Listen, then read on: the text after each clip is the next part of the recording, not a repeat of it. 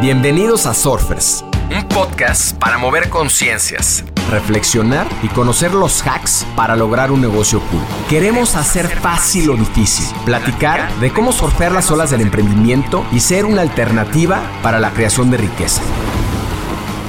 Surfearemos este backside con invitados que se atrevan a tomar las olas retadoras, que nos ayuden a replantear la forma de emprender y apalancar la tecnología para ser más libres, plenos y felices. Les quiero dar la bienvenida a este short.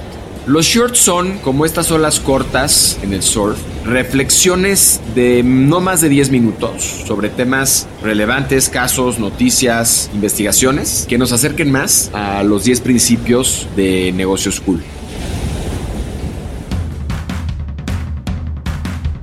En este short hablaremos de los enemigos.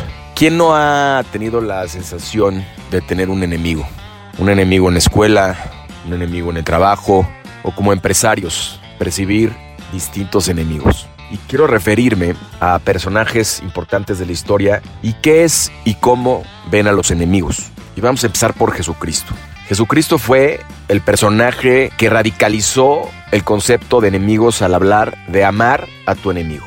Amar a tu enemigo y bendecid a los que maldicen. Qué difícil, qué compleja interpretación. En lo personal, me parece que lo que quiere decir esta frase es que odiando o teniendo emociones negativas hacia alguien, te hace más daño a ti que a los demás. Y ese drenaje de energía te desenfoca y te sumerge en un ácido que podría detener todo el potencial creativo que tienes. Aristóteles. Aristóteles decía que consideraba mucho más valiente conquistarse a sí mismo, conquistar los deseos, que a los enemigos, ya que la victoria más duradera era aquella que se hacía sobre uno mismo.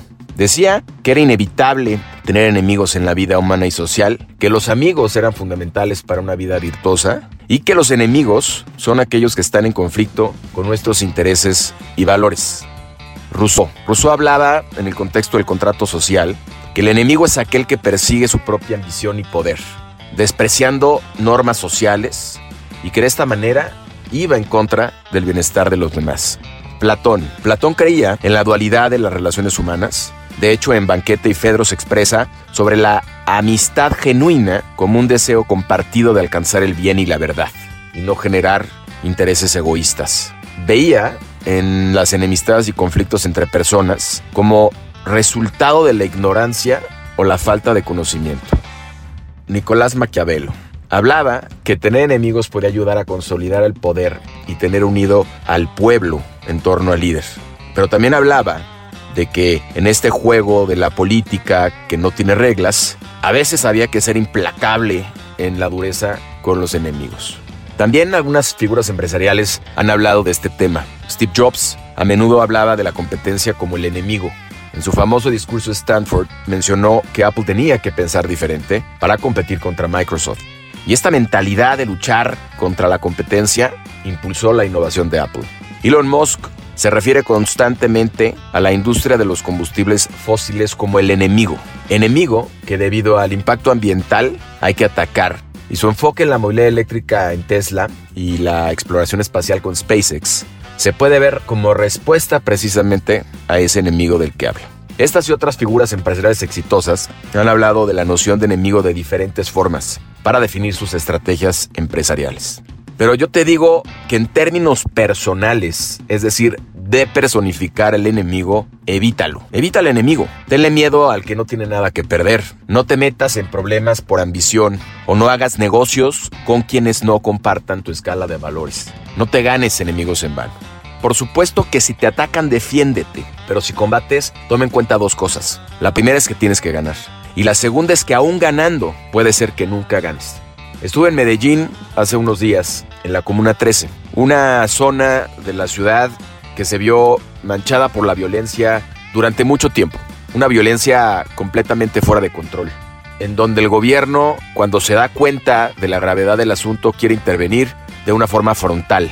Y esa forma lo único que ocasionó fue cientos de personas muertas y heridas. Niños, madres, personas que no tenían o que no estaban involucradas en la violencia que se generaba por los grupos y las bandas que estaban en esa zona. Y no fue sino hasta que la comunidad negra de la zona empezó a asimilar a través eh, de la radio esta música nueva de propuesta norteamericana llamada hip hop, que era un canto de rebeldía, un canto de invitar a una revolución para dignificar a la raza negra y para poder lograr enfrentar la desigualdad y el racismo que existía en Estados Unidos. Este grupo que empieza a darse cuenta de esto y empieza a entender este movimiento musical a través de su voz, a través de instrumentos, a través de involucrarse en este proceso creativo, empieza a gestar un movimiento cultural que al día de hoy ha cambiado a la Comuna 13 de manera radical.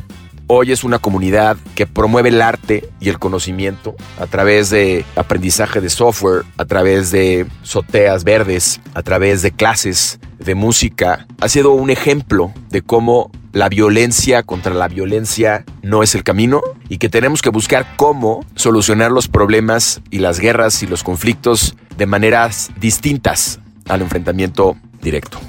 Y es mejor luchar contra un concepto, es mucho más sano y a la larga creces y te fortaleces. Y el enemigo como un concepto es definir a este enemigo en el negocio para darle un enfoque claro. Un enemigo puede ayudar a crear una marca diferenciada y un espacio único. Y no necesariamente es un competidor, puede ser una mentalidad o una tendencia. Descubrir a tu enemigo debe ser formidable, te tiene que inspirar, tiene que crear comunidad, buscar inspiración en otras marcas, consumidores o frustraciones.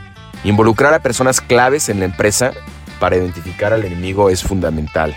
Tu enemigo debe sentirse auténtico y creíble para tu equipo. Hay que identificar y abrazar a tu enemigo porque es beneficioso para el negocio. La estrategia para definir un enemigo se ilustra en ejemplos como JetBlue, que se lanzó oponiéndose a la experiencia impersonal de otras aerolíneas, destacando la democratización del vuelo. Progressive Insurance, que desafió las transacciones insatisfactorias en seguros, introduciendo la marca Flow como una solución con personalidad. Dove, que abrazó a las mujeres reales, enfrentando la industria de la belleza centrada en las modelos perfectas y retocadas. Y estos ejemplos muestran cómo tener un enemigo claro puede crear una narrativa distinta y movilizar a empleados y consumidores en tornos a una causa significativa. ¿Y qué decir de los villanos en los superhéroes? En los cómics, los villanos son personajes que encarnan el conflicto, la maldad, son los principales adversarios de los superhéroes. Pero su presencia es fundamental para generar la tensión y la emoción en la historia, y para destacar las virtudes y la lucha por la justicia. Entonces, ¿quién es tu enemigo? Ponlo ahí, ¿qué esperas? Y acéptalo. Haz comunidad con nosotros, suscríbete en Spotify y sigue Negocios Cool en Instagram. Compártenos historias y personajes con quienes quieres conectar. Soy Roger Alarcón y recuerda disfrutar tu ola.